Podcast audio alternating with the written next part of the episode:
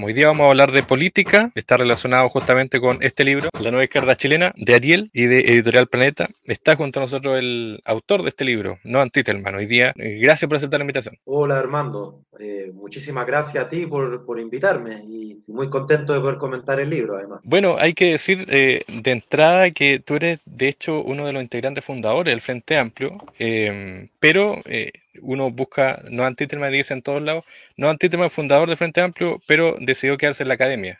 fue, fue tan así? ¿Qué, ¿Qué, pasó ahí con el tema? Porque hoy día el Frente Amplio, todos sabemos, es parte del gobierno. Mira, honestamente, para los que me conocían de esa época, yo siempre fui un, un ñoño de corazón. Eh, me, me, interesaba la política, pero más me interesaba estudiarla realmente que, que, que, actuar en ella. Y yo tengo mucho respeto y admiración por mis amigos que, que siguieron ese camino, pero yo creo que desde muy tempranamente tenía claro que no era el mío. A mí me, me, interesaba más leer, eh, eh, eh también siempre me interesaban mucho las matemáticas.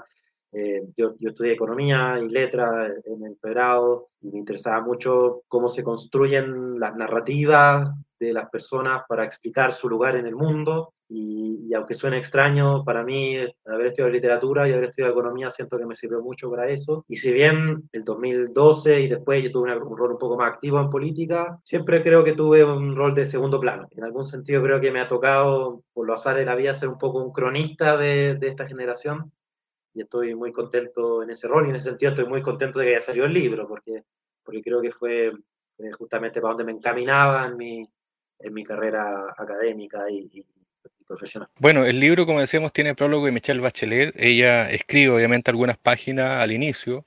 Eh, y quiero citar, eh, para, para citar, obviamente, textual lo que dice ella, que es bastante interesante. Dice, eh, los párrafos sintetizan muy bien el espíritu que anima al autor a escribir. Es una generación que sabe muy bien cómo ganar elecciones, entiende muy bien eh, finalmente cómo se gana, cómo se llega al poder, pero dice Michelle Bachelet, eh, entiende muy poco cómo funciona lo que funciona, es decir, haciendo hincapié en que, claro, se llega al poder, pero la, estructura, por así decirlo, no, no, es cercana a este grupo.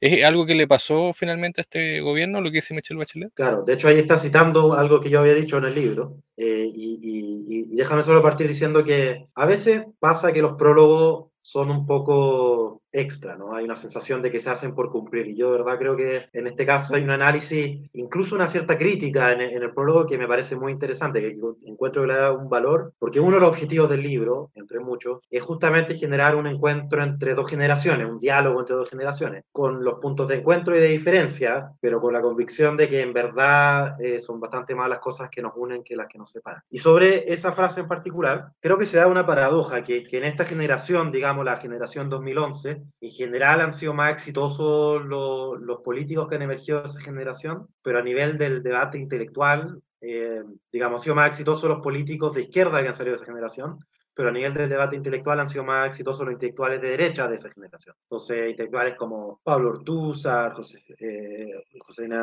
eh, bueno, en fin, eh, todo el mundo de, del IES, eh, Cristóbal Belolio, Hugo Herrera, Daniel Mansú y todos los, nuevos intelectuales de derecha que han salido en esa generación, en ese sentido han sido bastante exitosos, ¿no? Ese mundo de, del debate intelectual en la derecha. Y en cambio la izquierda han sido súper exitosos en esta generación para generar nuevos partidos, referentes, liderazgos, ganar elecciones, además con una velocidad inusitada, ¿no? Desde las marchas estudiantiles del 2011 a la moneda en apenas 10 años. Y uno de los problemas es que de alguna manera cuando se es muy exitoso electoralmente hay poco espacio para reflexión, porque como que cuando se está ganando hay, hay, se, existe la ilusión quizás de que no es necesario pararse a detener qué es lo que está a, a pensar, qué es lo que está ocurriendo, por qué se ganó en la elección que se ganó. Y efectivamente yo creo que algo así le ocurrió a, a la generación que entró al gobierno ahora.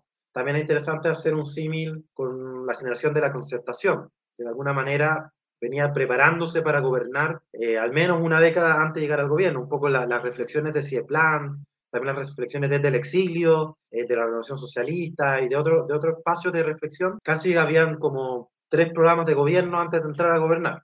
Eh, acá no, acá fue todo muy rápido, muy, muy, muy veloz, y yo estoy seguro de que los primeros en sorprenderse de que todo haya ocurrido tan rápido fueron los protagonistas de ese, de ese proceso, ¿no? Eh, o sea, a ver, seis meses antes de la elección, habían varios que planteaban que se había acabado la época del fin del Frente Amplio, que luego de los múltiples quiebres que tuvo el interior del Frente Amplio y además cuando se conforma la coalición con el Partido Comunista, habían varios analistas que decían que la identidad del Frente Amplio se había acabado y que se iba a subsumir debajo de la identidad del Partido Comunista. Y muchos se preguntaban si es que, y algo que también discuto en el libro, si el Frente Amplio había sido el último referente político de un ciclo político que se estaba acabando o el primero de uno nuevo que estaba empezando. Y parecía que el futuro, además, era la lista del pueblo, ahora que parece para ojalá, porque las cosas han cambiado tan rápidamente que, que ya, ya, ya, no existe prácticamente la lista del pueblo.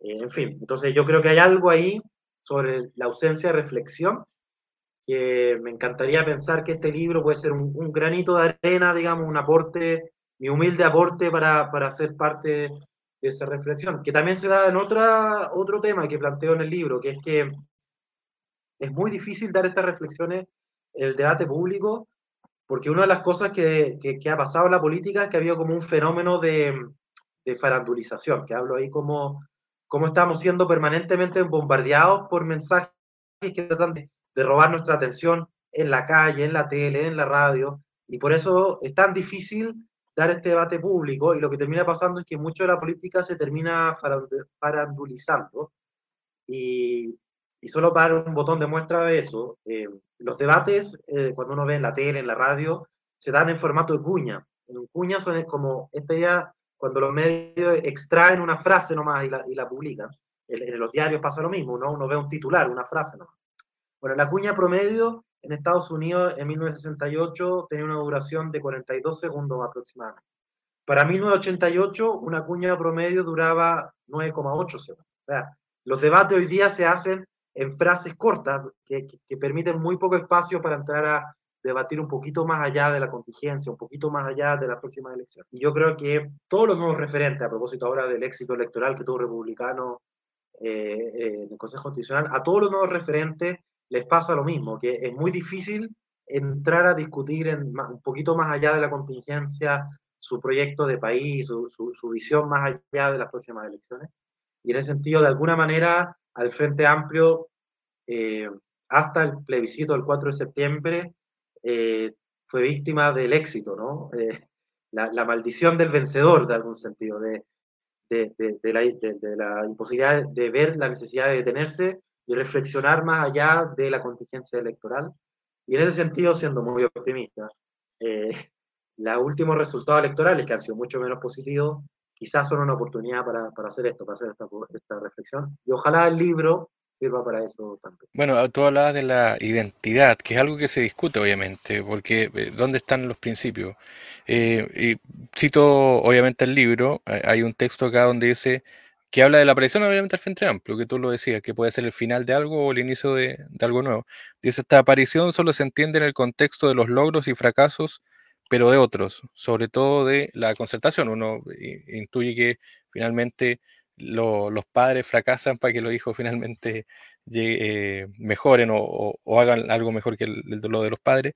Y después, en la página 38, hay también identificación, izquierda-derecha.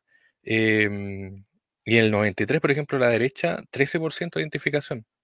Eh, y después, por ejemplo, la, la, izquierda, con derecha también hay, hay por ejemplo, 23,2, 7,1, eh, el 93, 10,5 la izquierda. Eh, es decir, eran números bastante bajos también de identificación con, con ciertas ideas.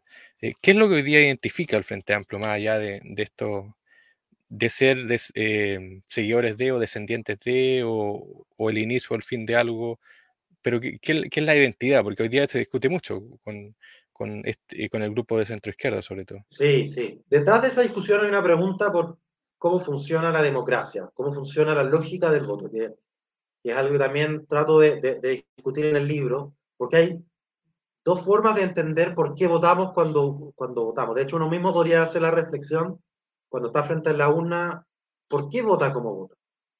Y hay una mirada que a veces tendemos a caer en ella, a hacer una caricatura, porque, porque obviamente no es tan, tan exagerada esta visión, pero es algo así como que, como que tuviéramos en la cabeza una calculadora donde cada persona evalúa cuánto le gusta o no cada una de las políticas que ofrecen los candidatos y sumamos y restamos el costo-beneficio de cada propuesta y según eso elegimos el candidato que más nos gusta. Obviamente no funciona tan así la, la, democracia. Hay algo de esto, ¿cierto? Hay algo de esto de que hay un candidato que ofrece algo que nos gusta más, hay otro candidato que nos, nos, gusta menos, pero la mayoría de las veces cuando votamos en realidad hacemos una, una pregunta bastante distinta. En realidad nos preguntamos primero quiénes somos, ¿no? Yo soy una persona de izquierda, de derecha, de centro, yo soy una persona de clase baja, de clase media, yo soy un, trabajador, un empresario, yo soy una persona de regiones, una persona de Santiago, yo soy una persona de campo, yo soy una persona de ciudad. Primero me pregunto eso, ¿quién soy yo? Y después pregunto, ¿qué partido es el que representa a las personas que son como yo? Em, entonces, eso en realidad ocurre simultáneamente. O sea, simultáneamente pregunto de todo, de todos estos candidatos o partidos que hay disponibles, ¿cuáles representan más cercanamente a las personas que son como yo, en como sea que yo me identifico? Y además me pregunto, ya, ¿hay algún, a lo mejor hay alguna eh, oferta programática concreta que este candidato dijo que justo es algo que a mí me interesa mucho, entonces voy a votar por él? Y están estas dos cosas pasando al mismo tiempo en la cabeza, siempre. Ok, resulta que la identificación principal de la política en Chile durante mucho tiempo estaba en el eje izquierdo-derecho. Entonces, muchas personas, en gran medida, votábamos de una manera, dependiendo, pensando primero cómo me identifico en el eje izquierda-derecha y qué candidato está más o menos en la posición en la que yo estoy. Y cuando uno mira la identificación en el eje izquierda-derecha a comienzos de los 90, apenas un 10%, un 11%, algo así, corrígeme porque tienes el libro a mano, pero aproximadamente un 11%, no se identifica en el eje izquierda-derecha. O sea, la enorme mayoría de los chilenos se identificaban en algún lugar en el, espectro, sobre todo en el centro y centro-izquierda. Pero casi todos, cuando uno les preguntaba, ¿usted se identifica de izquierda, centro-izquierda, de centro, centro-derecha o derecha? Tenían algo que responder.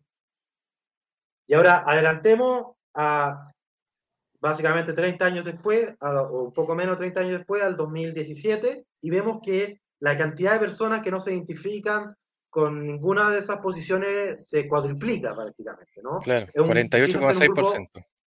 48,6%. Y si además miramos al 2019, una fecha importante, eh, ese número llega a dos tercios de la población, que no, no, no, está ahí en esa tabla, pero aparece más adelante en el libro. O sea, cada vez más son los chilenos a los que no se sienten identificados con alguna de las posiciones en el eje izquierda-derecha. Entonces, ¿cómo definen su voto? Si es que no tienen esa identificación. Y ahí es donde planteo que la fuerza motriz de la política en Chile en los últimos 10 años, pero sobre todo los últimos 5 años, ha sido la identidad negativa. Algo que, por ejemplo, Juan Pablo Luna lo llama una fuerza destituyente. O sea, cada vez más la gente vota en contra de algo más que a favor de algo. Entonces, más que preguntarme ¿Cuál es el partido que más representa a la gente que es como yo? Me pregunto, ¿cuál es el partido que más le pega a esos que yo más detesto? Y muchas veces esos que las personas más detestan son algo así como la élite, la política, el establishment, tiene distintos nombres y, y las distintas elecciones además le dan distinta conducción, distintas salidas, pero siempre se mantiene este tono del votante antes. Y lo que yo planteo es que de alguna manera esa es la fuerza que explica el éxito original del Frente Amplio. O sea, mucha gente vota por el Frente Amplio en contra de la política eh, tradicional o en contra de, lo que ellos percibían como los políticos que hasta ese minuto habían estado, eh, eh, digamos, gobernando Chile, como en este sentido de renovación, de reemplazo, de recambio, que tiene algo generacional, tiene algo de novedoso. Yo creo que incluso, esto no lo hablo tanto en el libro, pero he pensado quizás para un futuro libro quizás me, hablar más de este tema. Yo recuerdo que en los orígenes del Frente Amplio había toda una idea de una izquierda que incluso estéticamente fuera distinta a la izquierda tradicional. O sea, una izquierda que a lo mejor tuviera menos de zampoña y charango y más de los prisioneros. Era un, un tema típico en el mundo universitario. Eh, quizás hoy día habría que hablar de una izquierda, porque además esto, esto es lo curioso, pero esta generación de la nueva izquierda ya no es la nueva generación, hoy día ya no somos tan jóvenes, digamos. Eh, hay nuevos jóvenes, Entonces quizás habría que pensar, no sé, en una izquierda que también le haga sentir a los que le guste Marcianeque, no sé, estoy inventando.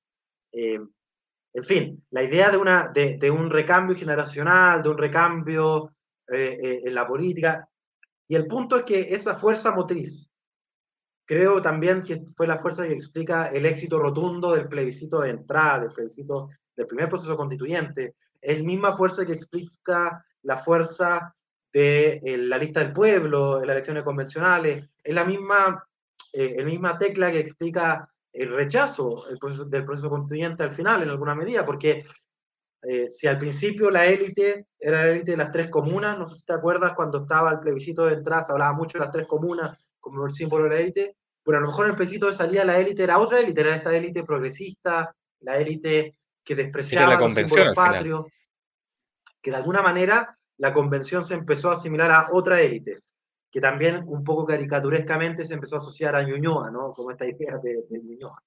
Eh, entonces, esa misma fuerza motriz que explica el éxito, digamos, descomunal del Frente Amplio es la que hace tan difícil gobernar una vez que se llega al poder, porque de pronto el Frente Amplio es la, la institucionalidad política y con el mismo dedo que se apuntaba a las antiguas generaciones, ahora se le apunta al Frente Amplio.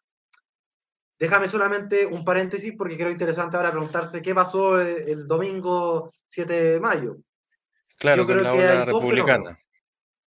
Con la ola republicana. Yo creo que ahí hay dos fenómenos. Hay un fenómeno de continuidad. Yo creo que efectivamente Chaguán decía que este era un plebiscito del gobierno. Yo creo que en una parte tenía razón. Yo creo que fue un plebiscito, pero más bien diría que fue un plebiscito a toda la clase política, como lo han sido todas las elecciones que hemos tenido hasta ahora, que explica también por qué le fue tan mal al partido de Chaguana y en general a Chile Vamos, porque en realidad era un voto de crítica a la institucionalidad, a la clase política. En ese sentido, interesante que el éxito republicano viene de la mano del desplome del partido de la gente. Yo creo que eso parece señalar que al menos una parte de los que votaron por París o por Partido de la Gente parece que esta vez votaron eh, por republicanos. Sobre todo se nota en el norte, yo sospecho que pasó eso.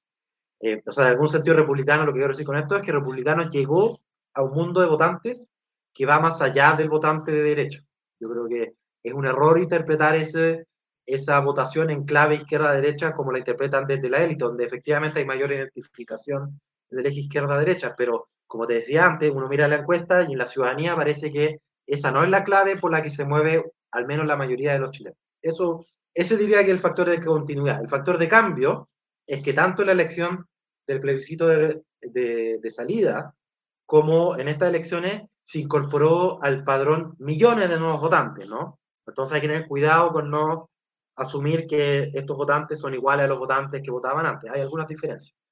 Y uno de los problemas es que todavía sabemos poco sobre estos votantes, pero hay un estudio reciente, de hecho tan reciente que no salió en mi libro porque salió después de que escribí el libro, pero entra a estudiar a estos nuevos votantes que se incorporan al padrón y encuentran un par de cosas. Primero, incluso menos identificación en el eje izquierda-derecha. O sea, esto de que la ciudadanía parece que no, no, no se autoidentifica en el eje izquierda-derecha es algo bastante fuerte. Pero en segundo lugar, interesantemente, tienen en general posiciones valóricas, en general asociamos a la derecha, pero son posiciones más tradicionalistas, mano dura contra la delincuencia, mayor restricción de la inmigración, también eh, más tradicionalista en temas como aborto y, en fin, como, como, temas más tradicionalistas o, conservadores en estos temas, pero a la vez en algunos temas parecen más cercanos a la izquierda, en temas, por ejemplo, de protección social, de, de participación del Estado en derechos sociales como educación, salud, pensiones, proteccionismo económico, ese tipo de cosas. Bueno, ese, ese nuevo electorado todavía tenemos que ver cómo se va a comportar en términos políticos, si va a mantener esa misma tendencia a ser un voto destituyente o si va a encontrar efectivamente un voto más, más consolidado. Mirando ejemplos en el mundo, por ejemplo lo que ha pasado en, en Perú, en Perú vota en torno al 80% de la elección y tiene un voto obligatorio. Y ese votante menos politizado que se incorpora con el voto eh, obligatorio suele ser un votante más antipolítico. Entonces, yo más bien sospecho que va a ser, solamente va a agudizar la tendencia destituyente del voto para las próximas elecciones. Pero eso ya es política ficción y vamos a tener que ver qué pasa en el futuro. Estamos conversando con Noam Titelman, ahí está el libro, La Nueva Izquierda Chilena. eh, y bueno, todo habla de, lo, nuevo, finalmente, página 59. Una de las explicaciones de la crisis de los partidos en Chile dice que incluye a la izquierda, ha sido el notorio abandono del debate doc- doctrinario. Puede haber debates si es que seguimos así como, como estamos, donde ya parece que poco importa la doctrina, importa más la seguridad, el tema de la inmigración y todo eso. Claro. Eh, mira, este es un tema complicado de plantear porque por un lado acabo de decir que efectivamente la mayoría de los chilenos hoy día eh, son menos ideológicos quizás de lo que eran en el pasado. Y en ese sentido puede ser tentador para los partidos no hablar de ideología y soltar la ideología. Eh, de alguna manera creo que el Partido de la Gente apostó a algo parecido, a la idea de que eh, hay suficiente desencanto con, la con los políticos y con los partidos para que en realidad un partido no tuviese, no tuviese ideología y en su lugar la propuesta del Partido de la Gente era tener algo así como una democracia directa eh, digital. Yo creo que podemos entrar a discutir cuán eficaz fue esa, esa política y cuánto realmente el poder estaba en los militantes y no en Franco Parisi, para ponerlo con, con, nombre y apellido. Eh, pero en cualquier caso, eh, la idea de que la ideología es importante en el Chile actual es una idea bien controversial y discutible. Y yo tengo que reconocer que no estoy seguro si es positivo electoralmente eh, tener ideología. Yo no, yo, no lo que yo no planteo que a los partidos les convenga electoralmente tener ideología. Yo lo que planteo es que hay una responsabilidad eh, para, para el sentido de existencia de los partidos de tener ideología. O sea, un partido puede ganar elecciones sin tener ideología, pero la pregunta se vuelve, ¿para qué entonces existen los partidos? O sea, en el corto plazo, eso sirve para ganar elecciones, pero en el largo plazo lo que termina ocurriendo es lo que hemos visto en la política chilena, que los partidos se empiezan como a deshilachar, se empiezan a descomponer. Porque al momento en que un partido renuncia a tener un proyecto a largo plazo, lo que termina ocurriendo es que terminan primando los intereses individualistas de cada uno de los distintos liderazgos locales que componen en los partidos. Eh, entonces esto es algo muy difícil de convencer a los propios partidos políticos, porque si tú vas hoy día donde un parlamentario, un alcalde, y le dice, esto es algo que no te conviene para ganar las próximas elecciones, pero igual lo deberías hacer, bueno, te podrás imaginar cuál sería la respuesta a una propuesta como esa. Ahora, habiendo dicho eso, me parece interesante porque hay partidos, uno puede ver que efectivamente los partidos ideológicos, eh, hay partidos que, los partidos que han logrado, varios de los partidos que han logrado mejor sortear la crisis de los partidos son partidos ideológicos. De hecho, el Partido Republicano, que acaba de tener un resultado impresionante, yo creo que con todas las críticas que se le pueden hacer y que yo le tengo a un partido de posiciones tan extremas, es un partido profundamente ideológico. Y en ese sentido creo que reivindica la importancia de, la ideología, el hecho que la ideología. Y de hecho, si uno mira los resultados electorales, ahora recién en, en la última convención, a los partidos que mejor le fue, al Partido Republicano, al Partido Comunista, al Partido Socialista, eh, en menor medida a la UDI. Eh, son partidos que tienen ideologías bastante claras, ¿no? Eh, entonces, yo creo que de alguna manera lo primero que quería hacer con el libro es reivindicar que la ideología es importante, porque muchas veces ocurre que ideología se dice como, como un insulto, ¿no? Eh, que, un mejor debate es un debate menos ideológico. Yo creo que hay que encontrar un equilibrio muy difícil en el que los partidos es importante que te, se permitan el debate doctrinario, ideológico, porque eso es lo que permite que un partido no sea una veleta que se mueve con el rating, digamos, según lo que aparezca en la última encuesta, y a la vez que la primera, la primera, la segunda y la tercera prioridad de cualquier autoridad de gobierno sea el bienestar de, su pueblo, por sobre incluso de su propia ideología. Y ahí yo cito, y he citado en muchas ocasiones, algo que dijo Íñigo Orejón cuando lo invitó eh, Revolución Democrática una vez a una actividad. Y le decía, a la izquierda a veces le toca aprender a quererse un poquito menos a sí misma y más a ese pueblo que busca representar. Eh, yo creo que acabamos de tener un ejemplo muy importante de eso con lo que ocurrió en la Convención Constitucional. Lo importante que es no desconocer la ideología propia, no, no, no desecharla, sino saber que el pueblo viene antes, digamos, ¿no? tanto que se habla en la izquierda del pueblo y a veces cuando hay resultados electorales desfavorables escuchamos una especie de ninguneo realmente insoportable, el, el, el, el roteo, ¿no? ese, ese, ese facho pobrismo que, que abunda a veces en la izquierda, creo que es uno de los mayores flagelos del debate público. Entonces, uno tiene que encontrar una manera de que los partidos, sin renunciar a su ideología, sean capaces de anteponer a ese pueblo. Habiendo dicho todo esto, ok, ¿cuál es la ideología de esta nueva izquierda? ¿no? Esa era la pregunta del libro. ¿Hay una ideología de la nueva izquierda? Y lo que yo digo es que hay un debate incipiente, germinal de las nuevas izquierdas ideológicas. Y es interesante porque la nueva izquierda en algún sentido no tiene nada nuevo.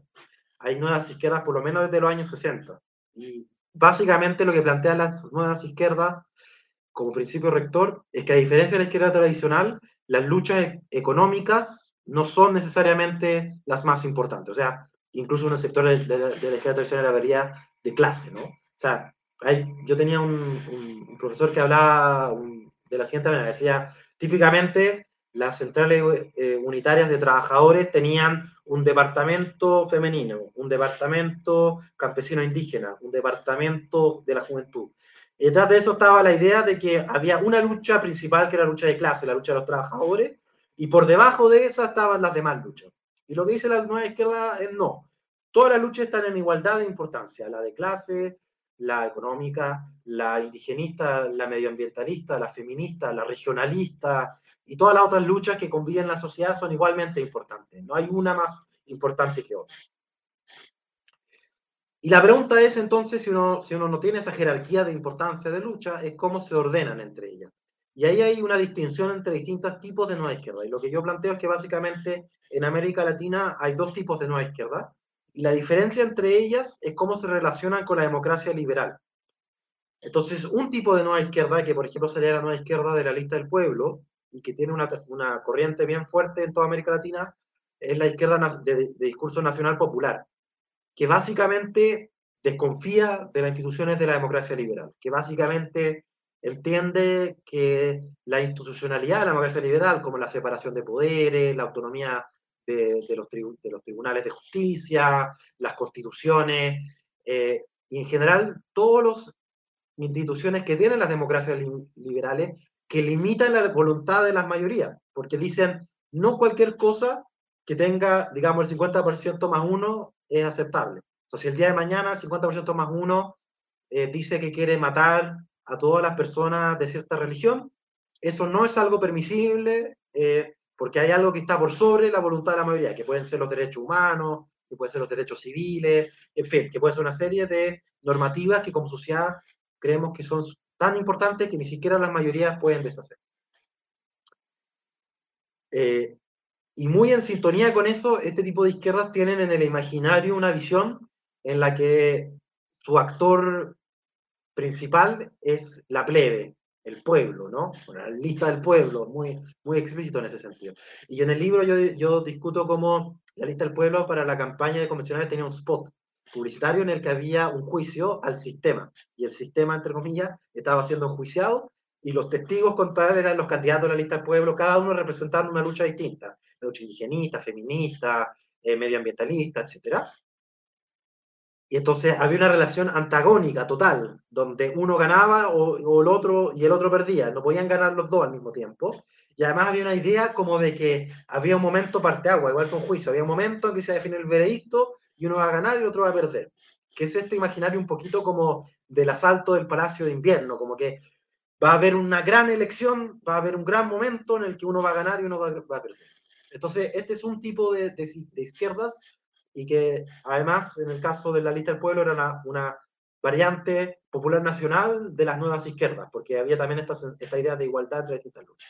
La del Frente Amplio es una nueva izquierda, yo lo digo, aunque yo sé que hay gente en el Frente Amplio que no le gusta mucho, eh, porque eh, es verdad que la palabra liberal en algún sector de la izquierda tiene mala prensa, eh, pero esta es una nueva izquierda que en la práctica ha aceptado las reglas de la democracia liberal como parte de sus principios, como parte de su eje rector. Que básicamente no hay proyecto suficientemente importante como para bypassear las reglas de la democracia liberal. Y yo creo que el gesto fundacional de eso fue el momento en que el Frente Amplio, o los que se quedan en el Frente Amplio, se la juegan por el acuerdo del 15 de noviembre de 2019. No, ese acuerdo por la paz y la nueva constitución es un acuerdo que parte agua, porque los del Frente Amplio que no están de acuerdo con ese acuerdo se van. Eh, Pamela Giles, eh, Jorge Charp y otros sectores se van. Y desde ese momento en adelante me parece que el Frente Amplio reconoce como parte de él y como parte además en conexión con ese germen estudiantil esta idea de la empresa liberal, que además me parece que lo conecta con una tradición del Partido Socialista, que es la tradición de la renovación socialista, de, las reflexiones de los años 80, de Jorge Garrate, Bodanovich y otros, donde básicamente como aprendizaje de lo que ocurrió en la Unidad Popular dicen la democracia liberal o la democracia en general es parte de nuestro ideario tan importante como el resto de las luchas que, por las que peleamos. Y por lo tanto, no hay, no hay simplemente una lucha que se pueda anteponer a la idea de democracia y el respeto de la institucionalidad democrática. Bueno, tú de hecho eh, lo, lo comenta acá al final del libro, la penúltima hoja. Eh, la idea de un pacto social supone la posibilidad de sentar en una misma mesa a representantes de sectores sociales diferentes con capacidad de justamente pactar.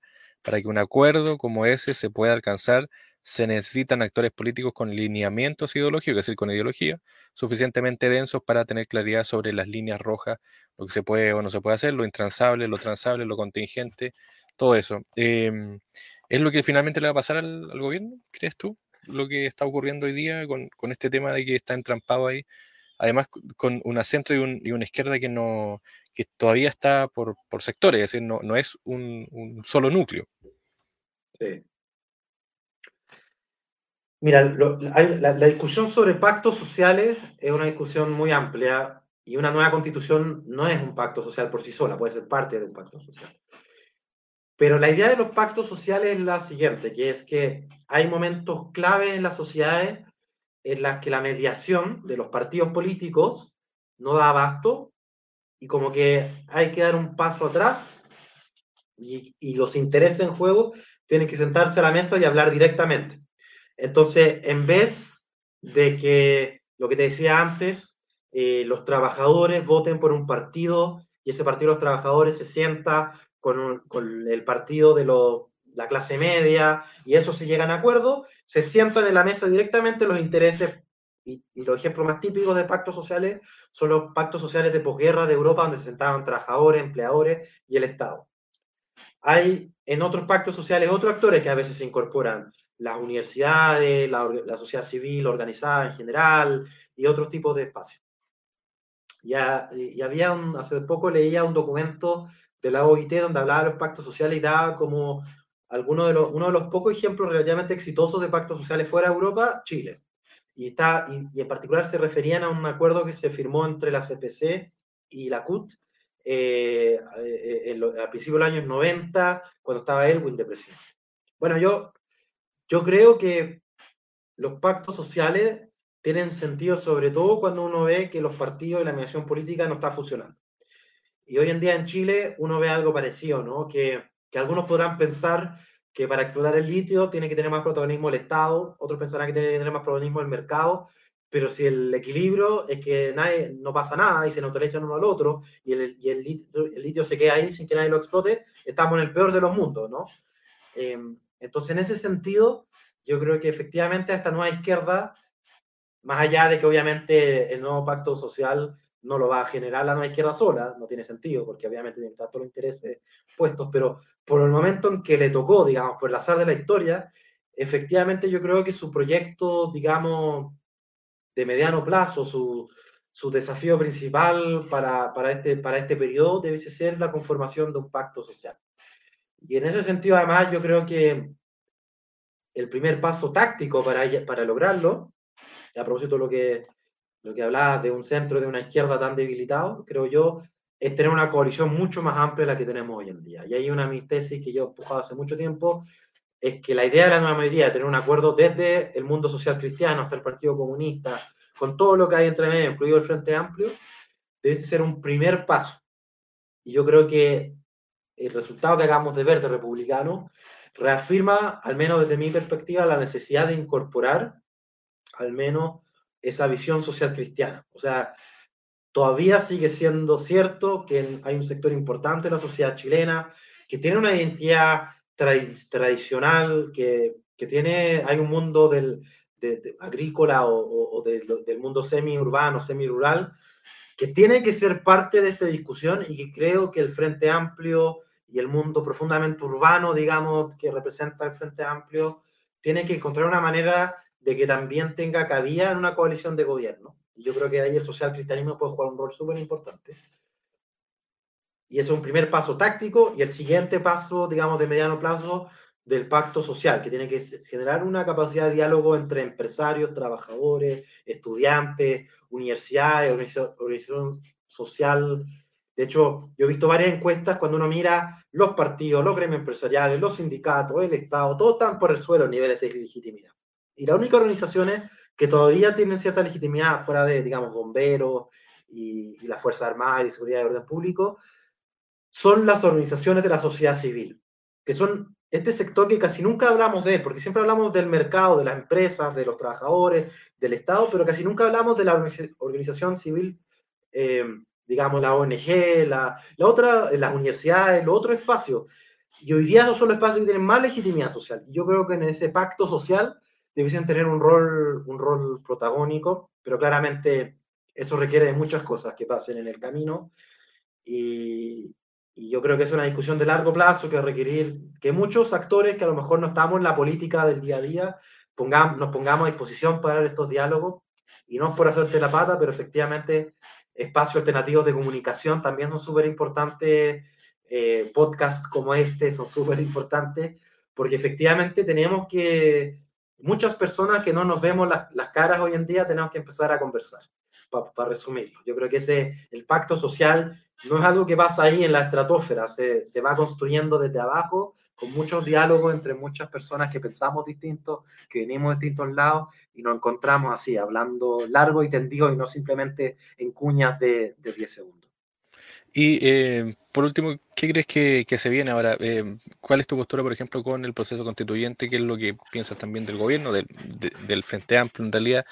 de un gobierno que ha sido mucho más extendido, porque no es solamente el Frente Amplio, es decir, está la ex nueva mayoría o la ex concertación. Em, y además, pensando en que le quedan, ¿cuánto? ¿Dos años y medio, tres años al, al gobierno? Es decir, eh, ¿cuál, es, ¿cuál es tu visión de eso, de, de lo más contingente, pero también de, de, la base? Porque tú, por ejemplo, fuiste también dirigente estudiantil, y es decir, hay un camino que se tiene que hacer.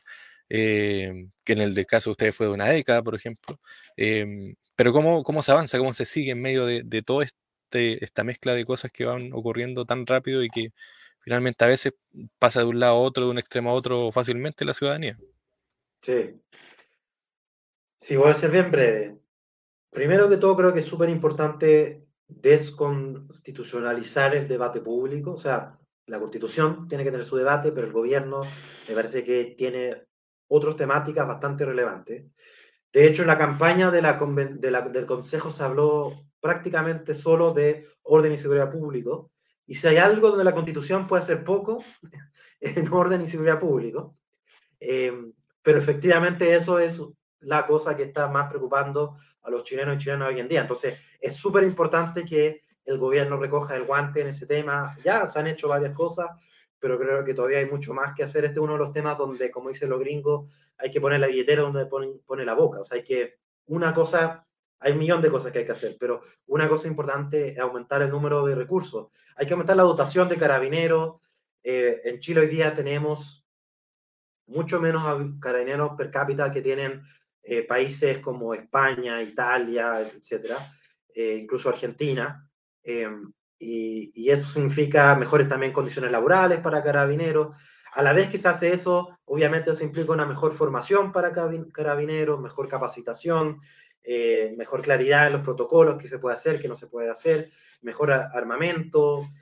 Al mismo tiempo hay que combatir el crimen organizado, lo que tiene una serie, de hecho se acaba de, de aprobar una reforma legal que le va a dar muchas más herramientas para la confiscación, confiscación de recursos económicos y la persecución del financiamiento del narcotráfico y del crimen organizado, que es un tema súper importante, etc. esa es una agenda que el debate constitucional tiene muy poco que hacer al respecto, a pesar de que uno veía la franja de televisión y parecía que algo iban a hacer en el Consejo Constitucional al respecto, pero no es cierto.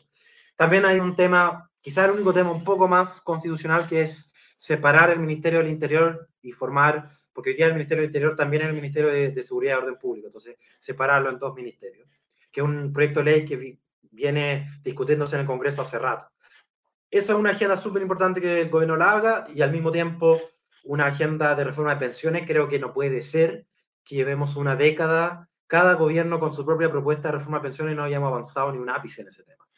Entonces, un poco el ejemplo que te daba antes del litio, ha pasado lo mismo con pensiones. Y, realmente sería una vergüenza para la política, más allá del gobierno que esté hoy en día en, eh, eh, eh, que llevemos una década, porque además ya han pasado todo, ¿no? La izquierda, la centroizquierda, la, la derecha, y parece que nadie puede reformar las pensiones. Entonces yo espero que haya la madurez de las fuerzas políticas para aprobar, más allá de, de, los detalles, yo creo que de verdad la mayoría de los chinos hoy en día, más allá de los detalles, esperan que se apruebe una reforma de pensiones por fin y que haya mejor, un mejor sistema de pensiones. Entonces, esas dos cosas por el gobierno, todas estas cosas lo sabemos desde la primera vuelta, cuando se vio la configuración del Congreso. Van a requerir de un acuerdo amplio que incluye también a la derecha. O sea, en el Senado no hay 50% más uno sin al menos un voto a la derecha. Y es así de simple, ni hablar de los quórum especiales. Entonces, de alguna manera tiene que haber un acuerdo amplio, tanto para orden y seguridad pública como para reforma de pensiones. Y por otro lado, en la Constitución, en el debate constitucional, este proceso constituyente, a diferencia del anterior, parte con más rechazo que apruebo. El otro partió con una, con una aprobación altísima de dos tercios y terminó en rechazo. Este tiene que dar vuelta la opinión pública, o sea, tiene que hacer un esfuerzo mucho más importante para hacerlo. Y se da la paradoja de que a los republicanos les fue tan bien, quizás incluso mejor de lo que les hubiese convenido, quizás ellos hubiesen preferido que les fuera bien a la oposición, pero no ellos solo tener el poder de veto. Pero bueno, les fue tan bien que en la práctica ellos van a tener la voz cantante en todo este proceso.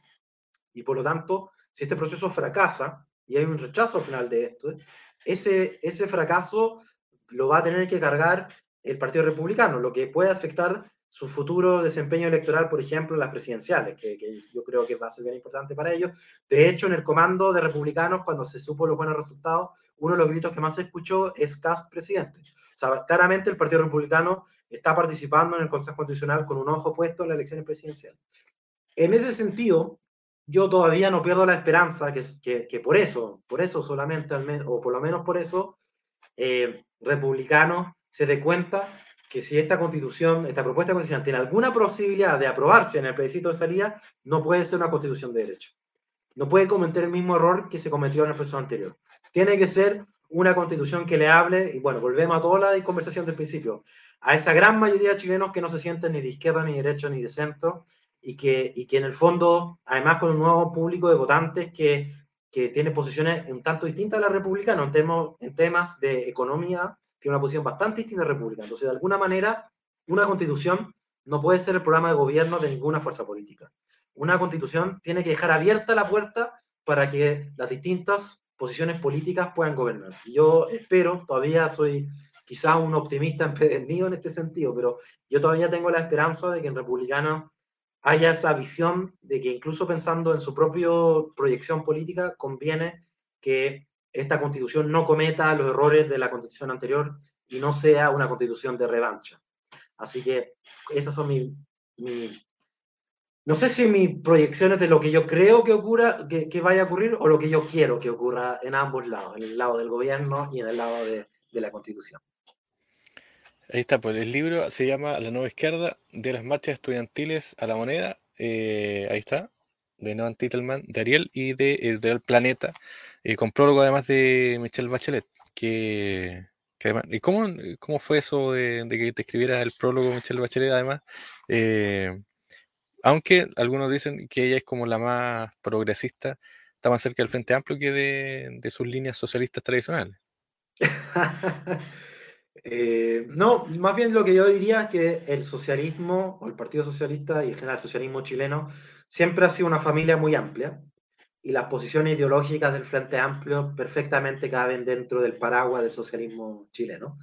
Eh, y yo creo que Bachelet, la presidenta Bachelet, representa muy bien un alma bien importante, un sector bien importante del socialismo que efectivamente es muy cercano al Frente Amplio y yo diría que, como te decía antes, el Frente Amplio, al menos en su versión después de la firma del acuerdo en 2019, es básicamente heredero de, una línea de socialismo, de la renovación socialista. Mira, muy en breve, yo pensaba que era importante que en este texto hubiera una voz distinta a la mía, por ejemplo, una voz de otra generación. Y la editora Ana Rodríguez, a la cual le, agradezco mucho por todo su trabajo y que efectivamente este texto no hubiese sido posible sin su, su colaboración, ella me propuso que pudiera ser quizá entre muchas otras personas la presidenta Bachelet yo le dije, perfecto, sería maravilloso, aunque yo pensaba que iba a decir que no, porque yo no, la verdad es que no la conozco. Y para mi sorpresa dijo que sí. Y además agradezco mucho porque escribió un texto que me parece muy interesante, eh, que entra en diálogo y en discusión, yo diría, incluso con el libro. O sea, me parece muy interesante, además como un contrapunto con el texto de, del libro mismo. Muy bien, eh, ¿cómo podemos conseguir el libro? Eh, ¿Está en, digital? ¿Está solo en librería? Así es, está en digital, lo pueden comprar para Kindle, también está en las mejores y en las peores librerías, así que vayan a buscarlo, está en Busca Libre también, está en muchos lugares, así que pregunten por la nueva izquierda chilena y lo van a encontrar. No, no lo han pirateado todavía porque en las calles de repente también lo encuentran. Creo que no, creo que no. ¿En qué está ahora, Noam? ¿Qué es lo que ocupa tu tiempo? Mira, acabo de terminar mi, mi doctorado. Eh, yo me dedico a, la, a, investigar temas parecidos a los que escribo en este libro. En general, mi tema de investigación es cómo la identidad, a propósito de todo lo que hablamos de identidad, cómo se relaciona a la polarización política y también a la falta de confianza en la democracia y en los representantes. Y lo he estudiado en, un, en contexto comparado, en América Latina y en otras democracias como Estados Unidos y, y, Europa, y lo hago con datos. En general ocupo mi doctorado, un doctorado en métodos de la investigación social, específicamente ocupo eh, datos de encuestas y hago distintos experimentos y análisis con la encuesta para, para medir ese, ese tipo de temas. Muy bien, pues Noam Titelman, autor de este libro muy, muy bueno, recomendable, y además que eh, salió hace poco, salió este mes, de hecho, la nueva izquierda chilena, ahí está, eh, de Ariel Así y es, hace una, una semanita salió. Sí, sí. Así que agradecemos a, la editorial que lo envió rápidamente. Ahí está, la nueva izquierda chilena. No, muchas gracias por el tiempo, éxito. Y bueno, eh, vamos a ver qué, qué, pasa. Está todavía esto en desarrollo, como dicen. Así es, noticia en desarrollo. Chao, Armando, un abrazo. Gracias.